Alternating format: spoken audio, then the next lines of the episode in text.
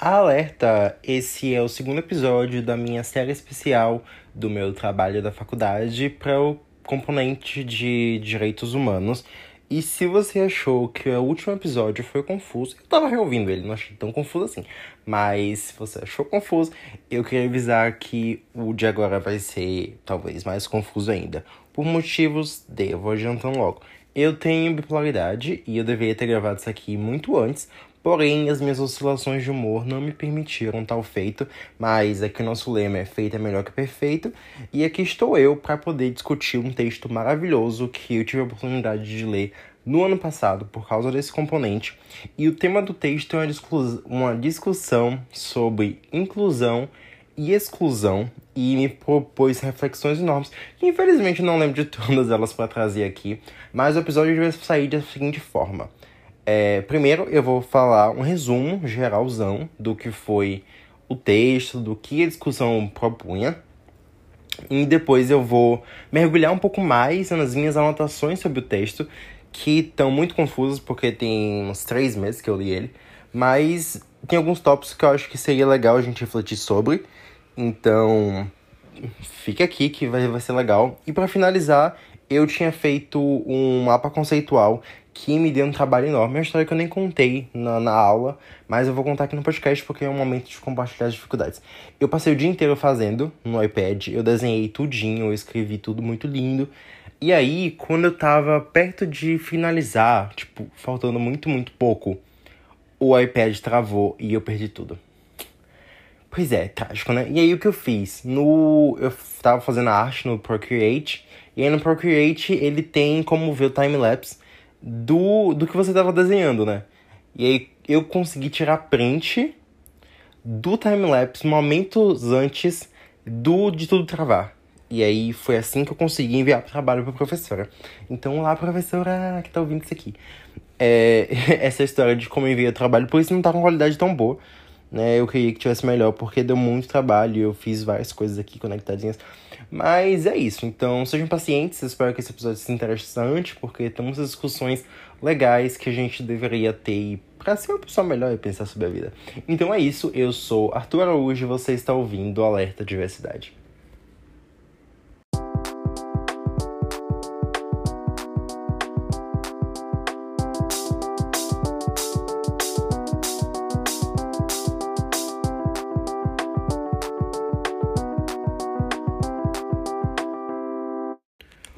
Olá, pessoas, sejam bem-vindos a mais um episódio da Diversidade. É esse episódio que eu tava mais animado para gravar, mas ele não vai sair como eu quero e tá tudo bem. É, para começar, eu queria dizer que esse episódio ele é baseado no texto de nome O Sofrimento Ético Político com uma categoria de análise da dialética exclusão barra inclusão. O texto ele tem como foco central no tópico sobre levar em consideração a afetividade na hora de analisar questões políticas. Como assim? É, em algum ponto daqui do, desses episódios que eu vou estar tá falando, não lembro qual, porque eu tô perdido nesse cenário universo, porque eu tô gravando os episódios fora de ordem. Ah, spoilers, assim. Os episódios eu gravei episódio 1, episódio 5, episódio 3, episódio 4, depois. Episódio. Não, episódio 2, depois episódio 4. Tá vendo? Tudo confuso. Mas na hora vocês vão ouvir eles linearmente, então para vocês talvez faça um pouco mais sentido. Mas na minha mente as coisas estão emaranhadas ali de teias. Mas o ponto é, a gente acha que para as pessoas terem uma vida, basta dar o básico para elas. Você dá arroz, feijão e tá entregue. Seu trabalho tá, tá feito, né? Mas o direito, os direitos humanos e tudo mais, a reflexão que eu venho tendo é que você não pode levar em consideração só o fato de que a pessoa tá viva. Ela tá existindo e tá sobrevivendo, às vezes não é o bastante para ela tá tendo qualidade de vida, entende? Eu fiz um silêncio aqui pra vocês refletirem junto comigo. Mas vocês conseguem perceber, assim. Se você parar pra pensar, você consegue entender isso? De que não é o bastante? A pessoa ter o que comer, mas ela tá sofrendo? Porque a pessoa, ela tem direito a outras coisas além de só arroz e feijão. Ela tem que se entreter. Entendeu?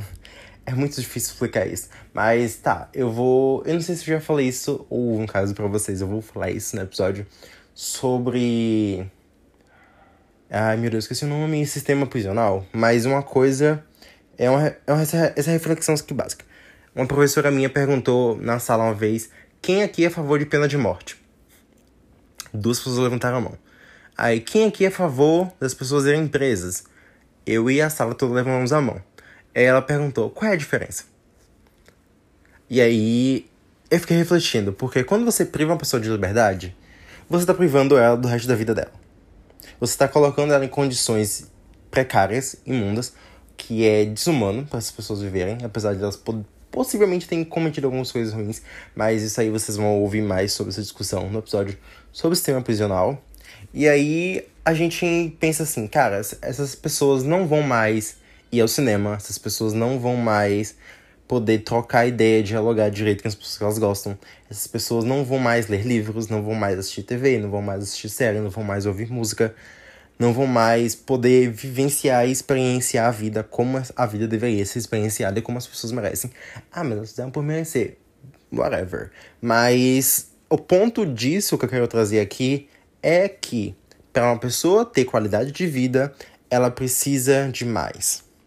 E esse é um pouco do ponto que o texto vai trazer pra gente. Entendeu? E agora eu vou entrar nos tópicos do, do texto pra gente poder discutir mais algumas coisas que o texto em si ele traz e algumas abordagens. Eu acho que eu vou ler aqui o que eu anotei e tentar discutir em cima disso. Talvez fique confuso, mas acho que no final das contas vai se conectar tudo bonitinho. Eu espero.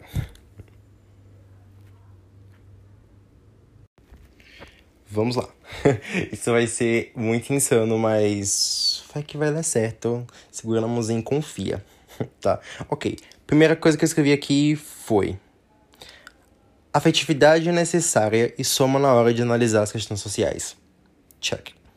Sobrevivência não é o único mérito a ser levado em consideração. Sofrimento e felicidade também são relevantes. Check. O sujeito não cria sozinho sua realidade e dificilmente sozinho consegue superá-la. O que isso quer dizer? Quando a gente pensa numa pessoa. Nossa, eu vou cair sempre nos mesmos exemplos, infelizmente. Mas para ficar mais evidente. Quando a gente pensa na situação de uma pessoa preta da periferia, por exemplo. E que ela quer realizar algum sonho dela, mas que isso está distante da realidade que ela tá.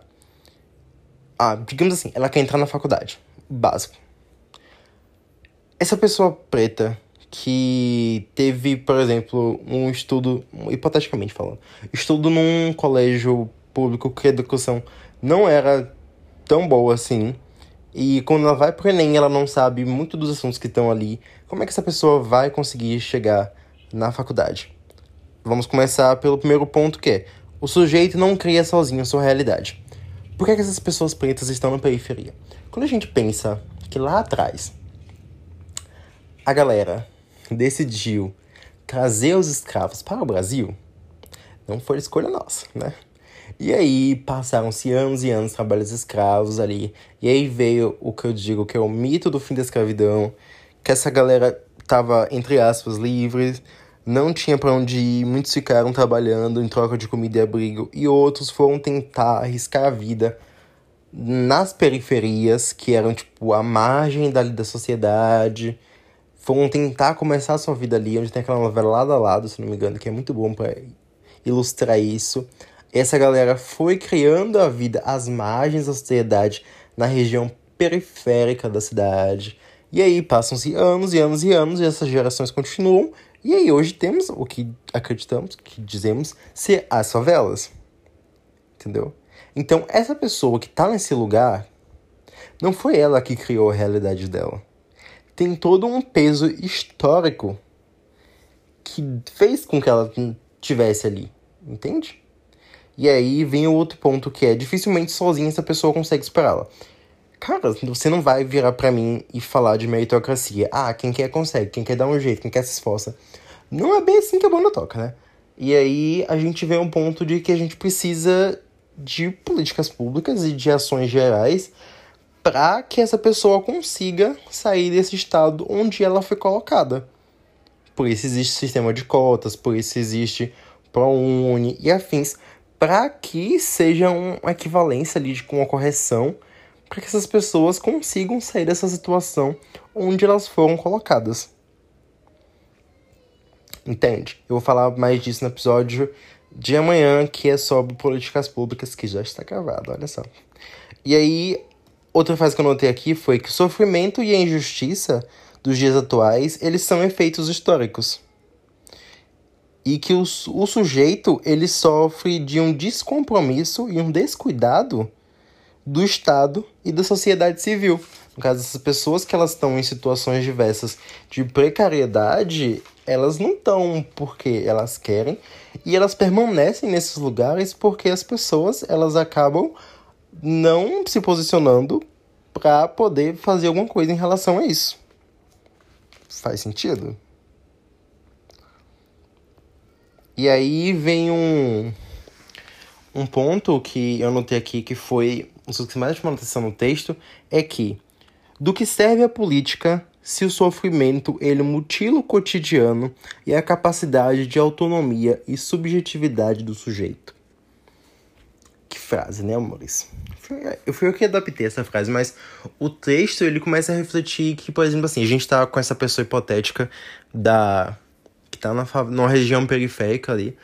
E essa pessoa, ela tem seus gostos, ela tem, ela tem seus desejos, mas a situação que ela se encontra não vai permitir que ela manifeste esse gosto e esses desejos.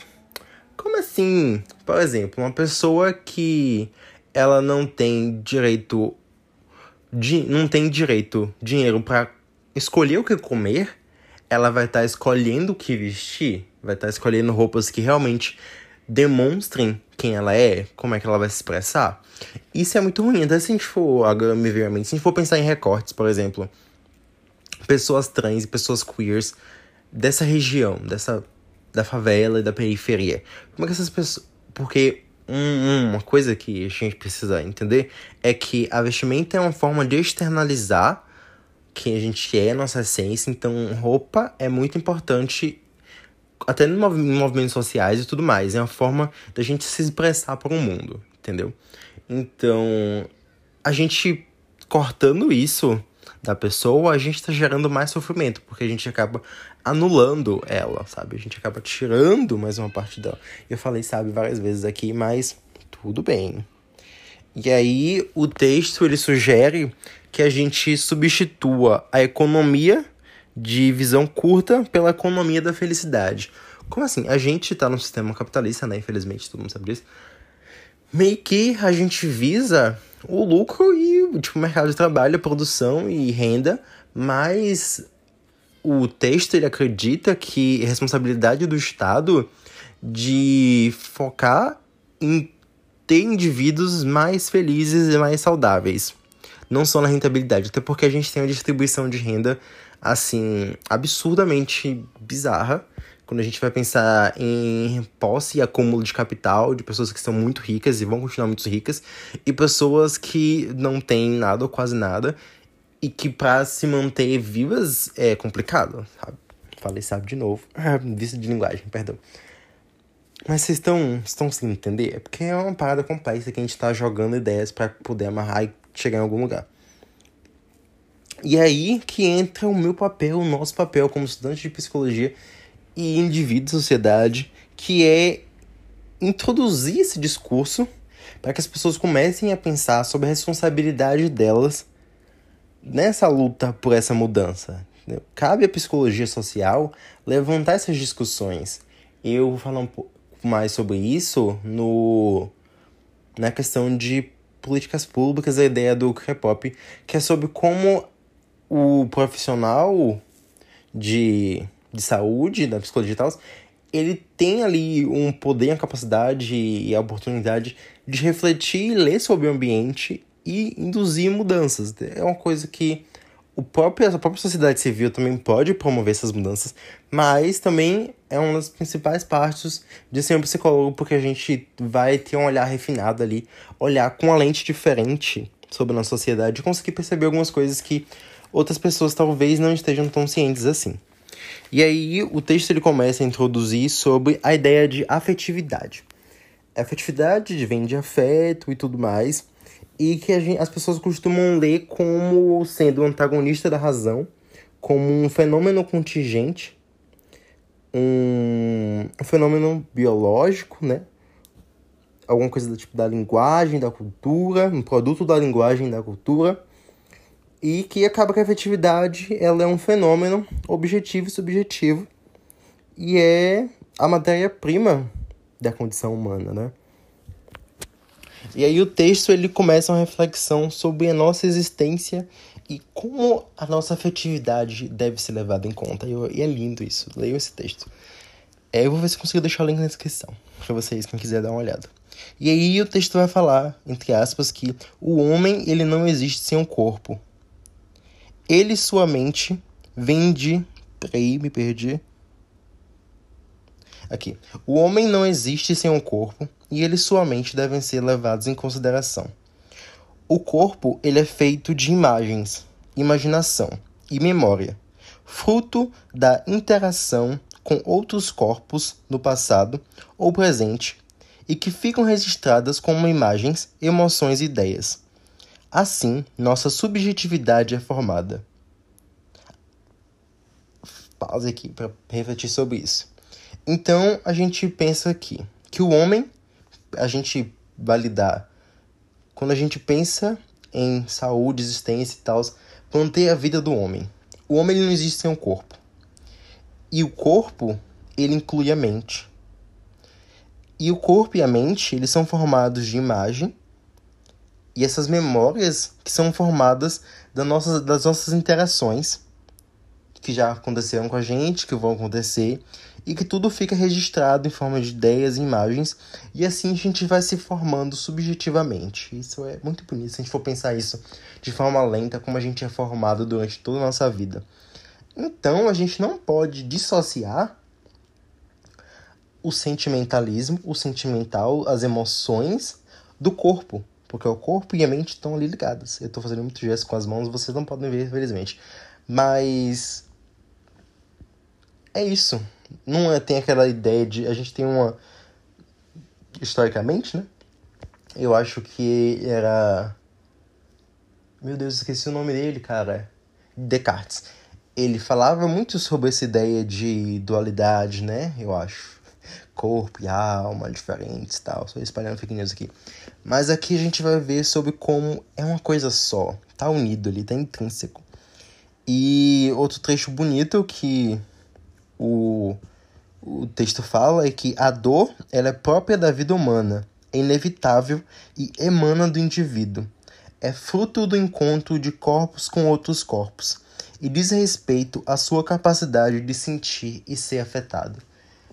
E aí o texto ele continua dizendo: o sofrimento, no entanto, ela é a dor medida pelas injustiças sociais. Ou seja, a gente sente dor é algo que vai acontecer na nossa vida. Olha só, moral da história, a gente vai se doer, vai, vai ter dor na nossa vida, porque a gente está em contato com outras pessoas, a gente está em atrito. Eu gosto de pensar, nós somos corpos espinhos, tentando achar uma posição perfeita para se aquecer sem se machucar. Então a existência é complicada, sabe? A gente lidar com as pessoas é complicado. Mas o sofrimento em si, a gente é colocado em posição de sofrimento, que é essa dor que perdura, quando a gente é colocado em situações de injustiça, assim, em situações que a gente não deveria estar passando, entendeu? Eu já vi um tweet muito bom que ela falava assim: eu adoro falar acontece para situações que não deveriam estar acontecendo, que é a maneira da gente falar, e acontece. Mas muita coisa, ela não acontece, não deveria estar acontecendo, entendeu? E aí vem a questão do sofrimento psicossocial que pode resultar em morte biológica, que no caso seria o suicídio né? Que é um tema muito delicado, então acho que eu não vou entrar aqui. Mas que se a gente for pensar, é uma coisa que tá no subconsciente de muita gente, no consciente de muita gente, e que é uma coisa que acaba acontecendo, e principalmente quando a gente tá falando de um recorte, acontece muito com jovens e pretos. Sabia que a gente tem uma cartilha do Ministério da Saúde para falar de saúde mental da população preta? E principalmente em questões de suicídio? Por que será? Por que tem um número tão discrepante assim? Vamos, vamos pensar. E aí, abrindo um parêntese aqui para poder refletir um pouco mais sobre outras coisas que o, o texto promove, ele fala sobre morrer de vergonha, que é uma coisa que eu não tinha pensado antes, sobre como não existe apenas a morte física. A gente tem a morte social, como tem até em Minas Malvadas, que elas falam assim: ah, você tá cometendo suicídio social. E aí o texto vai falar sobre morrer de vergonha, que é quando a gente morre por decreto da sociedade. Que é que ela quer que você sinta vergonha e culpa por alguma coisa. E aí eu fiquei. E aí o texto fala, é uma coisa que eu fiquei pensando muito, que é sobre como a culpa é o sentimento do século. É o que o texto diz. E a gente tá numa geração de cancelamento onde a gente quer que a pessoa sinta culpa, a gente quer que a pessoa sinta vergonha. Sabe? E se a gente for pensar quem realmente é cancelado, quem realmente vai ser vítima desse sentimento de culpa, eu nem preciso dizer mais pra vocês, né?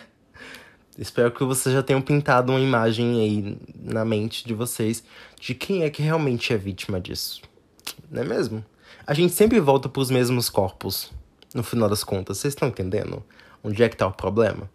É, se vocês quiserem ouvir mais sobre cancelamento, tenho um episódio aqui no podcast, que é o episódio que eu gravei com a Julian Books. É, o episódio tem uma capinha amarela com girassóis, quem quiser dar uma ouvida. Ele é um pouco grande, mas a gente refletiu sobre essa questão do cancelamento e sobre como ela realmente é mais efetiva, efetiva para pessoas pretas. É, a gente falou do caso do Big Brother, que é uma coisa bem marcante, de como a Carol com Carla foi hiper mega cancelada, enquanto o Rod Rodolfo ele foi racista com o João e ele só seguiu a vida pleno.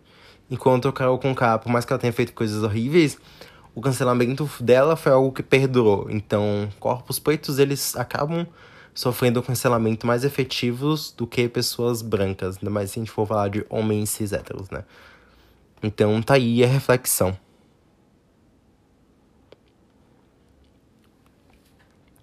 E aí, deixa eu continuar aqui o texto, né? Deixa eu ver o que eu vou trazer aqui para vocês. Eu notei aqui que a gente tá chegando no final da, da, da reflexão e as coisas ficaram ainda mais abstratas na minha nota, nas minhas anotações. Então, vamos aqui entrar no último ponto, que é a dialética da exclusão e inclusão. Eu, a princípio, fiquei um pouco confuso nessa parte do texto, mas eu acho que eu posso dizer que o foco principal, um dos pontos principais, talvez, da exclusão é a manutenção. Vamos lá, vamos lá na brisa refletir um pouco mais sobre isso. Primeiro que o aí primeiro a gente tem uma ideia de governo, sociedade, como se fosse uma entidade abstrata e não pessoas, ok? Mas a gente tem que lembrar que são pessoas. Então as pessoas que formam o governo e a sociedade elas se preocupam mais com a saúde dos bancos, no caso a economia, e com as aparências. No caso, elas querem que quem ocupe os lugares sejam quem elas querem que ocupem os lugares. Entendeu? Deu pra entender? Ficou um pouco confuso sim. Mas as pessoas, durante a existência do, do, do mundo, do universo, elas têm uma ideia de quem é permitido frequentar alguns ambientes. E quem causa estranheza? E deixa, beleza, deixa eu só fazer um parênteses aqui, lembrando que se você está ouvindo esse podcast no ano de 2022 e você ainda não tem seu título de eleitor, é até dia 4 de maio tá aberto para você tirar seu título e pela internet, ok? Porque votar é importante. E por que votar é importante? Porque digamos que pobre a gente não viajava. Hoje pobre até andar de ônibus tá mais difícil, né? Por causa do preço da passagem enorme. Mas o governo Lula e PTs e afins, ele permitiu que as pessoas pobres tivessem acesso a algumas regiões que antes não lhe era permitida. Entende? E isso incomoda, sabe? Eu acho que eu tinha outro exemplo para dar sobre isso, mas no momento me fugiu da mente. Mas deixa eu pensar aqui numa coisa para ilustrar mais para vocês.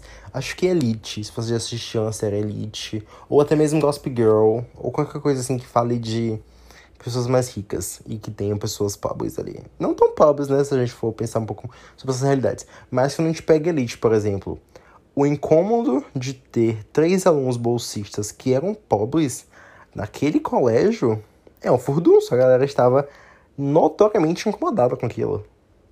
Entende? E se a gente for pensar em Gospel Girl, por mais que o Dan não fosse pobre, as pessoas estavam notoriamente incomodadas com o fato dele ser pobre e estavam sempre jogando na cara dele esse tópico, sabe? E aí causa uma estranheza, causa um incômodo quando as pessoas elas estão ocupando alguns lugares que elas não deveriam acreditar que é para elas. E aí, trazendo isso mais para nossa realidade, isso pode acontecer em alguns âmbitos. No âmbito físico, que é pessoas ocuparem lugares, por exemplo, restaurantes caros.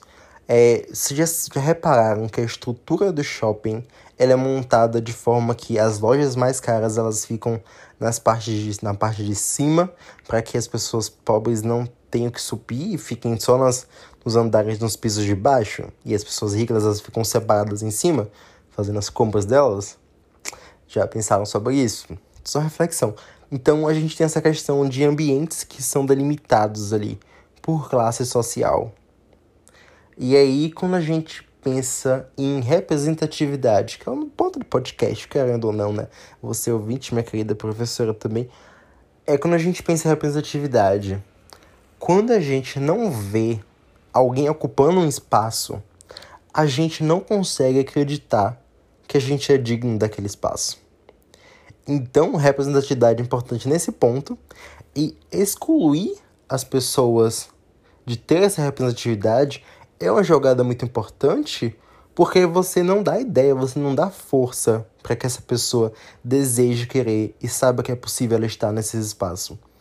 Por exemplo, pessoas pretas fazendo medicina. Eu fico muito feliz por ter amigos pretos e racializados ocupando esses cargos que não é muito comum a gente ver por mil motivos, sabe? Então, uma coisa que eu penso muito, digo sempre é que é a gente ocupar alguns espaços é um ato político, porque a gente consegue revolucionar dessa forma, dando consciência de que as pessoas elas podem ocupar esses lugares. E aí o texto fala que a exclusão ela deixa de ser um ato ingênuo e passa a ser um ato, um plano para manter as pessoas em seus lugares. Então, quando a gente exclui, a gente quer que a roleta, a pirâmide, ela continue sendo dessa forma quem estava em cima permanece em cima, quem estava embaixo permanece embaixo. Nossa, uma reflexão que eu tive recentemente era sobre a gente ter uma ideia de inversão de pirâmide também, né? O que não é muito ideal, porque a gente acredita que há pretos no topo. Não é uma ideia muito saudável, porque enquanto existe topo, existe alguém que está embaixo. E não é que deveria ser exatamente assim, entendeu?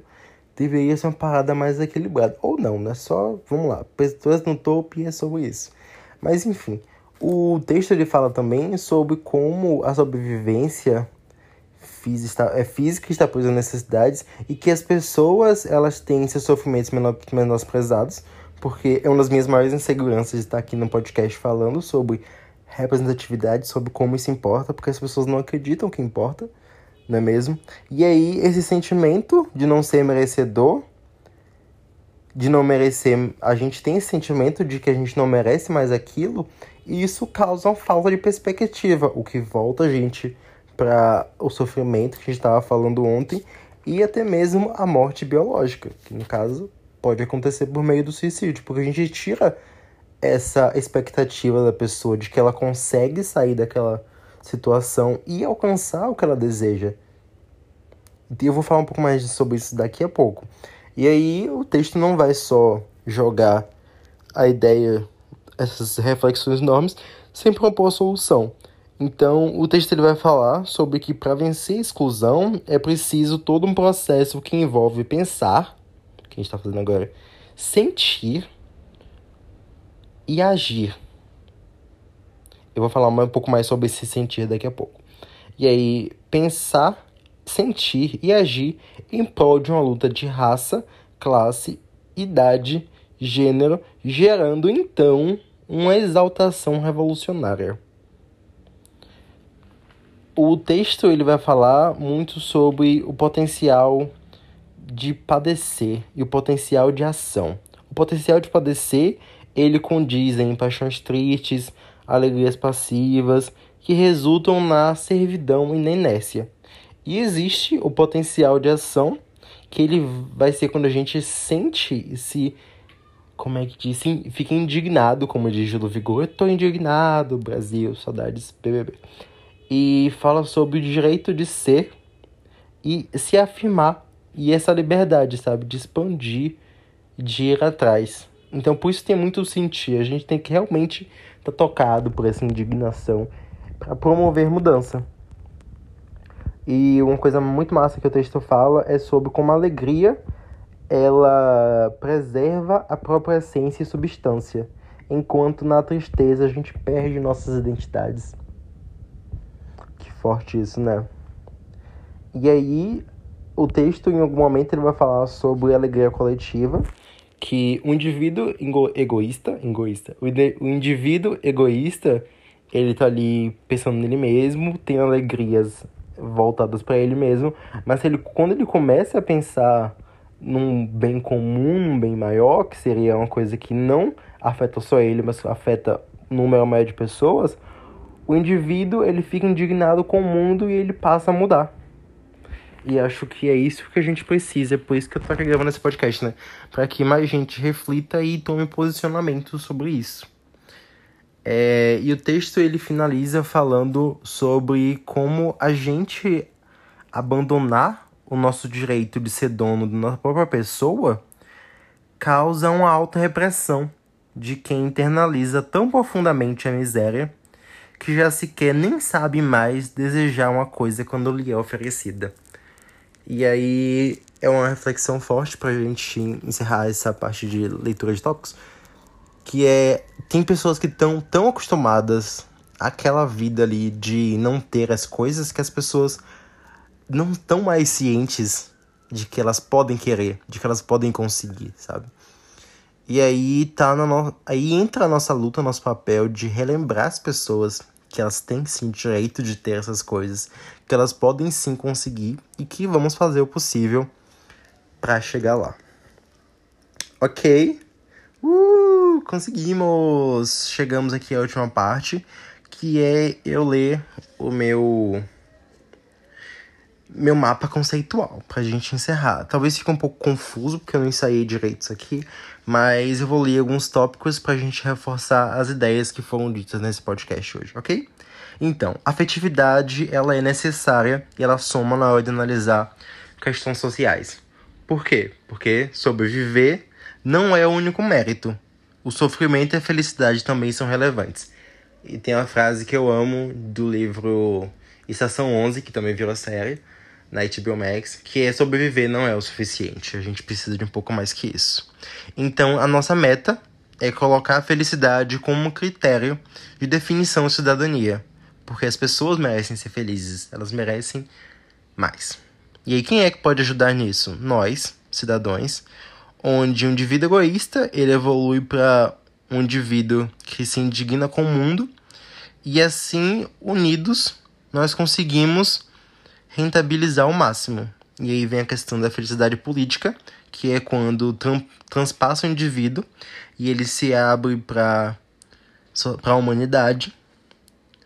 E aí tem a questão de que para vencer a exclusão é preciso um processo preciso um processo que envolve pensar, agir e sentir em prol de uma luta de raça, classe, idade e gênero, gerando então uma exaltação revolucionária a gente precisa então lembrar também que o corpo ele é feito de imagem e memória, fruto da interação com outros corpos no passado ou presente, que ficam registrados como imagens, emoções e ideias, Assim, a nossa subjetividade é formada.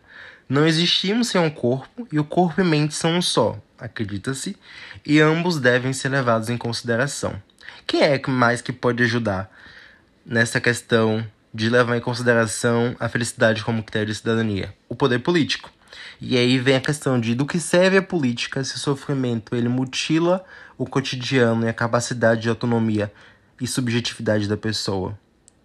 O sofrimento é a dor medida pelas injustiças sociais e essas injustiças são efeitos históricos. O sofrimento psicossocial ele pode resultar em morte biológica, como já dei exemplo de suicídio. O indivíduo ele acaba abandonando o direito de ser dono de si e acaba internalizando a miséria a ponto de sequer querer coisas, porque na alegria se preserva a essência e a substância e na tristeza se perde um pouco da identidade. E temos o potencial de ação, que é o direito de ser, de se afirmar e de expandir, que seria a liberdade. E tem um potencial de padecer, que seriam as paixões tristes, alegrias passivas, e que resulta na servidão e inércia. A gente tem que pensar também que a exclusão é um plano para manter as pessoas limitadas em seus lugares e que a pessoa sozinha não cria sua realidade dificilmente consegue superá-la e que o sujeito ele sofre um descuidado e um descompromisso da sociedade civil. E foi isso, gente. Eu espero que tenham gostado, que não tenha ficado tão confuso assim. Esse foi um episódio realmente que eu queria deixar uns momentos pra gente pensar, para terminar o episódio, porque assim, é verdade, isso aqui realmente. Porque foi essa sensação que eu tive lendo o texto, eu acho que eu li ele nos dois dias, e foram realmente, assim, momentos que eu só pensava assim, caraca, é isso, gente. Mas que algumas coisas eu já tivesse noção reflexão, eu realmente pensei fortemente de que, meu Deus, é isso. Eu lembro que eu queria falar um pouco sobre a série Saved by the Bells, Saved by Bell, que acho que é alguma coisa do bagulho, tem na HBO, e, mas agora eu não consigo lembrar exatamente onde eu queria linkar. Eu vou falar um pouco da, da história de alguns episódios que alguns momentos que me lembraram da série, aqui talvez a gente consiga fazer esses links. A série a gente vai acompanhar uma escola pública que acaba fechando por um descuido e um descaso do governo, e esses, esses alunos, alguns deles, são transferidos para um colégio de pessoas ricas, e lá os pais, eles não querem que os filhos se misturem com os alunos pobres da periferia, aquilo que a gente falou de que ocupar espaços incomoda, sabe? E a gente vai ter que ver esses alunos, que são majoritariamente de cor, tendo que se provar merecedores de estar nesse ambiente. Aí tem toda a pressão deles com eles mesmos, a pressão do ambiente. Tem coisas legais sobre essa série que eu acho que é bom refletir. Tem um episódio que uma garota ela tem que competir pra. Ela queria que o ônibus deles parava uma rua antes do colégio porque a vaga de ônibus era ocupada pelo carro dos alunos. E essa garota ela queria conseguir a presidência estudantil porque ela passaria a ter direito a estacionar naquela vaga. E ela queria que o ônibus dos alunos, que era o direito deles parar na frente do colégio, pudesse estacionar na vaga.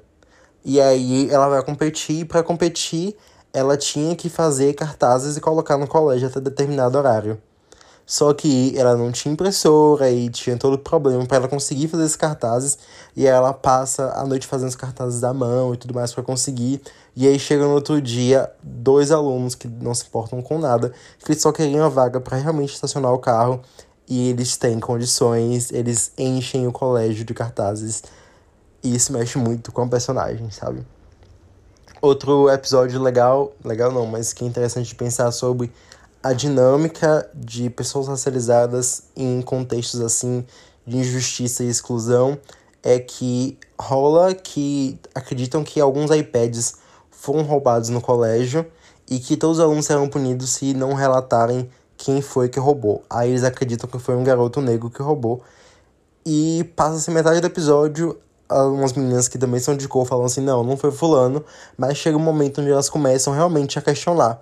E no, a maior da história é tipo assim, eu tô duvidando de um dos meus. Onde é que eu cheguei, sabe?